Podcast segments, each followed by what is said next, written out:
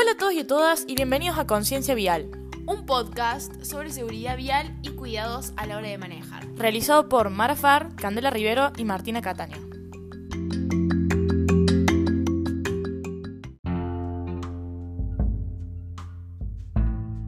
En este capítulo de Conciencia y Seguridad Vial estaremos abordando diversos temas, pero en primera instancia nos focalizaremos principalmente en pregunta muy frecuentada. ¿Qué es la vía pública?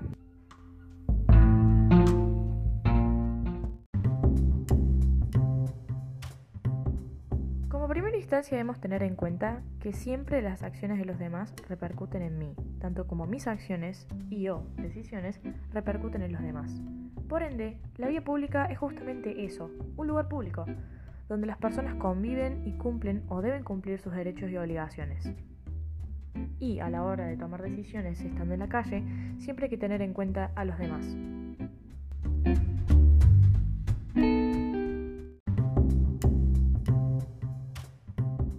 La vía pública es un espacio común donde desarrollamos nuestras actividades diarias. Es una construcción histórica, social y cultural. Pero, ¿qué significa esto? Es un espacio social porque es el lugar que compartimos con los demás, donde se cruzan nuestros derechos y obligaciones. Es un espacio cultural porque también se constituyen nuestras conductas y comportamientos sociales a la hora de transitar como peatones, conductores y pasajeros. Y es histórico porque estos hábitos, como cruzar por la senda peatonal, frenar cuando el semáforo está en rojo, usar el cinturón de seguridad, etc., han sido naturalizados con el tiempo y tomados como los únicos posibles.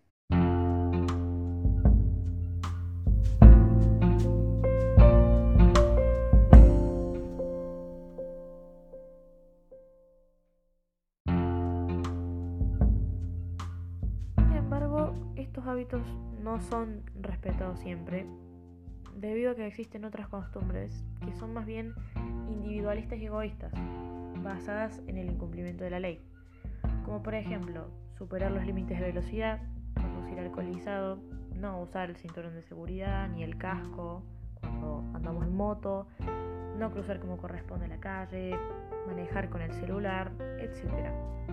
Y se dice que estas costumbres son generadas por la inercia social. Existen muchos motivos que llevan a las personas a reproducir estas conductas inseguras. Algunos de ellos son el individualismo y la falta de reconocimiento de la otra persona, que en pocas palabras es la falta de empatía que tiene la gente, sumado al mal desempeño del Estado a lo largo de la historia.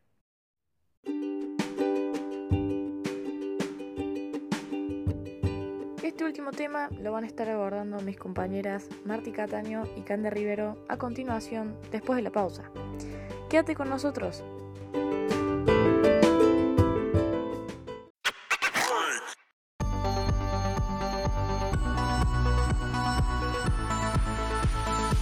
Llegó el momento, no hay por qué correr. Mira el mundo y disfruta cantando.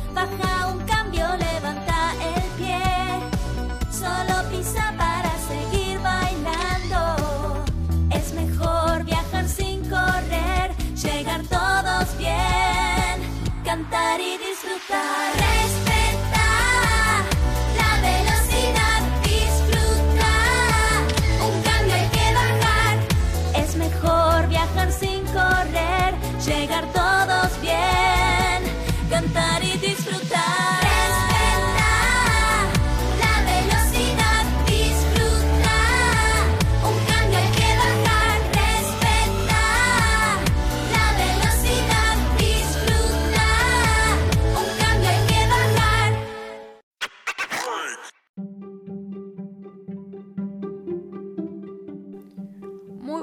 tardes, mi nombre es Marti Cataño y continuamos con el programa.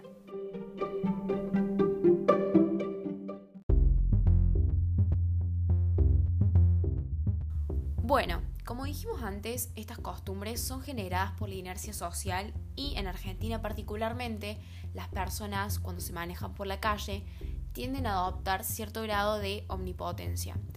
Es decir, piensan que no va a suceder nada y que tienen la situación más controlada de lo que en realidad la tienen. Y entonces incumplen la mayoría de las normas y reglas impuestas por el Estado. Las normas y leyes sirven para minimizar las situaciones de conflicto y prevenir accidentes. Pero, si uno no las respeta, ¿de qué sirven? ¿Cómo transitamos entonces?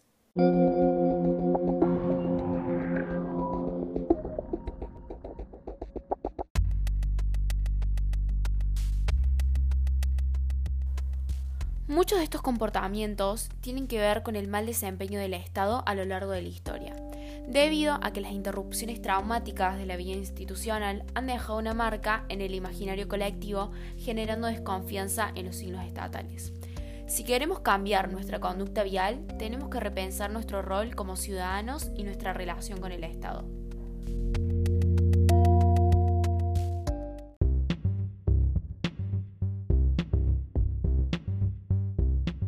¿A qué se refieren estas afirmaciones con respecto del Estado?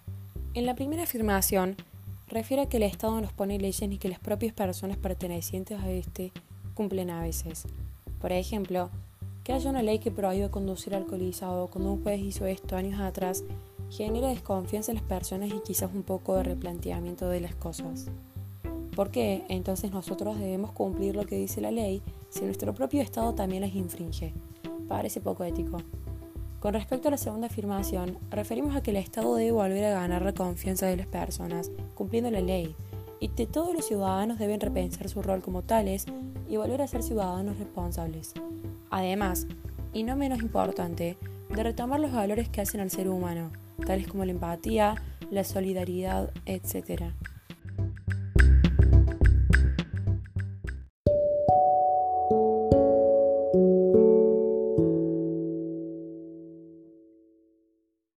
último, para ir finalizando este capítulo, mi compañera Cande Rivero les planteará una pequeña reflexión, para que pensemos todos desde nuestro rol como ciudadanos.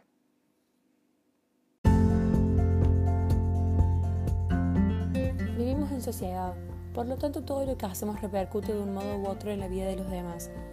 Por este mismo motivo la libertad de cada uno depende de la libertad del resto y que al respetar el derecho del otro no hacemos otra cosa que respetar el derecho propio. Lo importante de esto es entender que la libertad de cada uno se desarrolla en un ida y vuelta con el otro y que la posibilidad de poder elegir depende de nosotros y de las acciones que otras personas realizan. Por eso, para tener libertad tenemos que respetarnos y acatar las responsabilidades que nos tocan.